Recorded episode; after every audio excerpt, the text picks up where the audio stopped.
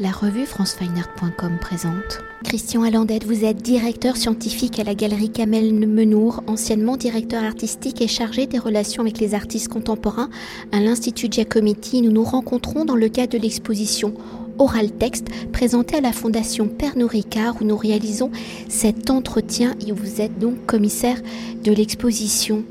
Alors exposition organisée à l'occasion des 10 ans du programme Partition Performance qui depuis 2011 et avec près de 150 artistes invités qui propose des formes artistiques de la conférence Oral Texte est une proposition sur les origines du langage articulé où depuis la nuit des temps la parole est le mode de communication privilégié par l'espèce humaine. Alors une parole que les artistes ont appris à manipuler, à partitionner, à orchestrer, à scénariser pour en faire l'une des matières de leur écriture plastique. Une parole qui, sous le mode de la conférence, devient le liant d'un dispositif d'une œuvre s'inscrivant au présent en interaction avec le public. Avec Oral Texte et à travers la pratique de 12 artistes, l'exposition propose ainsi une traversée de la langue, un dépliement des différents modes opératoires de nos rapports à la langue, au langage. Alors avant de découvrir la variété des médiums qui permettent le déploiement et l'exploration de la langue et du langage, peut-on revenir à cette décennie du programme Partition Performance à travers les près de 150 artistes invités? Comment les artistes ont-ils justement détourné la forme classique de la conférence pour en faire une matière plastique, liant de leur vocabulaire? Comment cette pratique du dialogue, du discours dans le monde de l'art est-elle devenue l'un des vocabulaires, l'une des disciplines de l'art contemporain, un outil de médiation et de compréhension pour les pratiques les plus contemporaines, les plus conceptuelles, ou parfois l'on dit que sans discours, il n'y a pas d'œuvre, elle reste dans l'obscurité. Partition Performance, c'est vraiment le premier programme euh, de, performance que j'ai organisé. Euh, la Fondation euh, Ricard a été vraiment la première institution en fait à m'inviter et j'avais une sorte de carte blanche à ce moment-là. Moi, j'avais fait des études à la fois d'art mais aussi de linguistique, donc cette question du langage, c'est quelque chose qui m'a toujours vraiment intéressé. Et au moment où je commence ce projet, j'avais monté une revue avec Agnès Violo qui euh, travailler ces relations euh, art-littérature. Et il y avait beaucoup euh, d'écrivains qui étaient invités à ce moment-là dans les écoles d'art. Et, et, ça a développé chez les artistes une pratique de la prise de parole qui, euh, bon, historiquement existait déjà avec la poésie sonore, mais en tout cas qui prenait une nouvelle forme dans le champ plastique et, euh, et euh, qui m'intéressait en fait de, de, questionner. Il y avait cette remise en question de l'autorité du discours scientifique, qui a le droit de parler, comment on peut parler. Donc là, on est en 2011, hein, et donc les artistes utilisaient les éléments caractéristiques euh, de la conférence euh, et les détourner. Donc ça a pris des formes extrêmement euh, différentes. Et, et au bout de dix ans, voilà, il y avait une une transformation en fait de ce champ de la performance vers quelque chose de plus spectaculaire et qui était moins actuel. En tout cas, en tout cas le, le, le principe de la conférence était en train de prendre d'autres formes. Donc c'est à ce moment-là où on a euh, discuter avec euh, Colette de la continuité du programme et, euh, donc moi j'avais envie un petit peu de clore ce chapitre-là sans faire un projet rétrospectif, mais vraiment à la fois essayer d'aller voir ce qui se passait avant le discours et comment cette question du langage s'actualisait aujourd'hui dans les pratiques les plus contemporaines. Et justement, pour continuer avec le discours comme moyen de compréhension d'une œuvre, comme outil légitime au dispositif de sa création et de sa conception, si pendant des siècles les œuvres se suffisent à elles-mêmes, dans les pratiques contemporaines, quel est le moment, le point de basculement?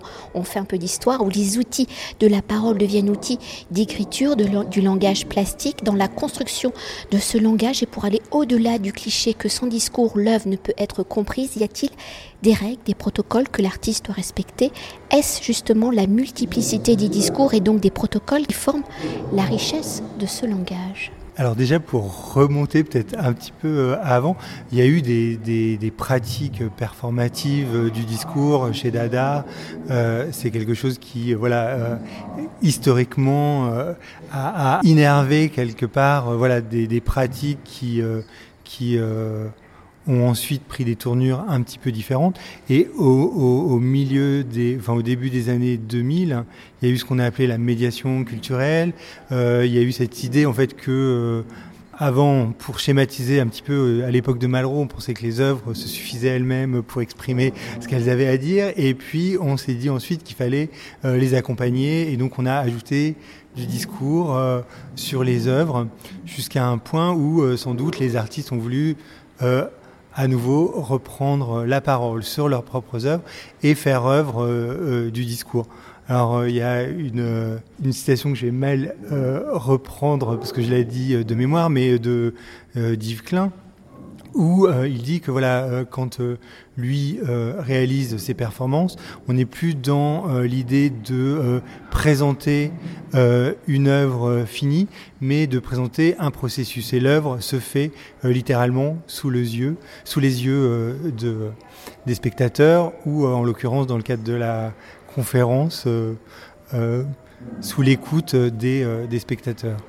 Pour entrer au cœur de l'exposition, si la multiplicité des formes de discours forme la matière hein, des œuvres, comment les douze artistes invités s'approprient-ils justement le langage Comment font-ils œuvre à travers le processus de la langue Si l'origine de l'œuvre est performance, pas seulement, pour la pérennité de celle-ci, comment les artistes détournent-ils les propriétés du discours, la matérialité même de la parole pour en faire des œuvres plastiques, des œuvres s'inscrivant dans une matérialité physique Alors c'est vrai que ça a été une des vraies questions de l'exposition, puisque euh, euh, je voulais que l'exposition soit visible, même quand euh, il n'y a pas de performance. Mais par contre, c'était important que l'exposition s'active régulièrement par des performances. Donc l'expo est un petit peu en, deux parties. Une partie qui présente des vidéos, des peintures et qui évoque les prémices de l'oralisation. Et la deuxième partie présente des œuvres qui euh, sont des éléments euh, liés à des performances qui seront activées euh, dans les, les, les moments d'activation tous les mercredis à, à, la Fondation. Et l'idée, c'est qu'on puisse à la fois parcourir l'exposition avec quelques éléments qui vous permettent de comprendre le propos de l'exposition, et puis des œuvres qui sont un petit peu plus euh, sont plus énigmatiques hein, et qui seront euh, vraiment euh, comprises quand euh, les artistes les activeront. Et pour poursuivre l'exposition puisant à sa matière dans le langage, dans le détournement du discours, de la performance, chaque semaine, vous l'avez évoqué, le temps de l'exposition, un temps d'activation est programmé. Si habituellement les œuvres exposées sont la mémoire, la trace, la captation de la performance dans ce temps de l'activation, comment l'œuvre exposée devient-elle le support? De la performance, vous l'avez déjà un peu dit, mais pour aller plus en profondeur, et comment ici les artistes détournent-ils justement les conventions de l'acte de la performance, la matière de la mémoire? Déjà, il y a des statuts un peu différents euh, de d'objets liés à la performance, puisqu'il y a certaines, euh, il y aura une captation de la performance qui aura lieu ce soir, qui est la performance inaugurale de David Ebaloula et qui euh, va ensuite intégrer l'exposition. Euh, d'autres pièces sont des vidéos liées à une performance, mais en tout cas qui ont été conçues comme des vidéos. Et ensuite, à d'autres moments, ce sont des objets qui sont soit praticables. Euh, on a les apos euh, de Clarissa Baumann, où on a euh, les totems de Aurélie Ferruel et Florentine Guédon, ou les objets réalisés par Julie Bénat, qui vont être performés, utilisés, et le véhicule d'un discours développé pendant, pendant la performance. Et pour conclure notre entretien, donc si chaque artiste a une écriture singulière, une manière de penser le langage, de manipuler la langue à travers l'exposition, comment avez-vous écrit le récit, l'histoire de la discipline de la langue dans le champ de l'art contemporain? Alors disons que ce qui m'intéressait au départ, c'est vraiment d'aller avant le discours. Donc du coup, cette question de l'oralisation. Donc la première vidéo qui ouvre l'exposition, c'est une vidéo de Camille Aubé où elle a enregistré euh, sa fille, elle a retranscrit les babillements de, de sa fille. Et, euh, et ensuite, elle a donné cette partition à une soprano pour essayer de voir si un adulte était capable de redécouvrir ce plaisir de la langue. Il y a cette question-là, à la fois du, du plaisir de la langue qui innerve un petit peu l'exposition, et aussi euh, l'idée que euh, est-ce que euh, la, figure d'autorité, en tout cas l'adulte qui apprend à l'enfant, ou l'adulte ou l'humain qui parle à l'animal, est-ce que ce rapport-là peut être renversé? Donc c'est un petit peu ce qu'on va voir dans l'exposition, puisqu'il y a ces rapports de l'humain au perroquet, de l'humain au chat, et puis jusque et l'humain et le robot en fait. L'idée que l'humain n'est qu'un élément d'un écosystème de paroles qui, ou de, d'émission, de son euh, qui euh, devient un langage euh, avec lequel on doit s'adapter. En fait, quand on parle avec un humain, on parle différemment que quand on parle à un, enfant. Est-ce qu'on peut parler avec un robot? Est-ce qu'on peut parler avec son chat? Et, et, donc, c'est toutes ces, ces rapports euh, au langage qui sont euh, évoqués euh, dans l'exposition.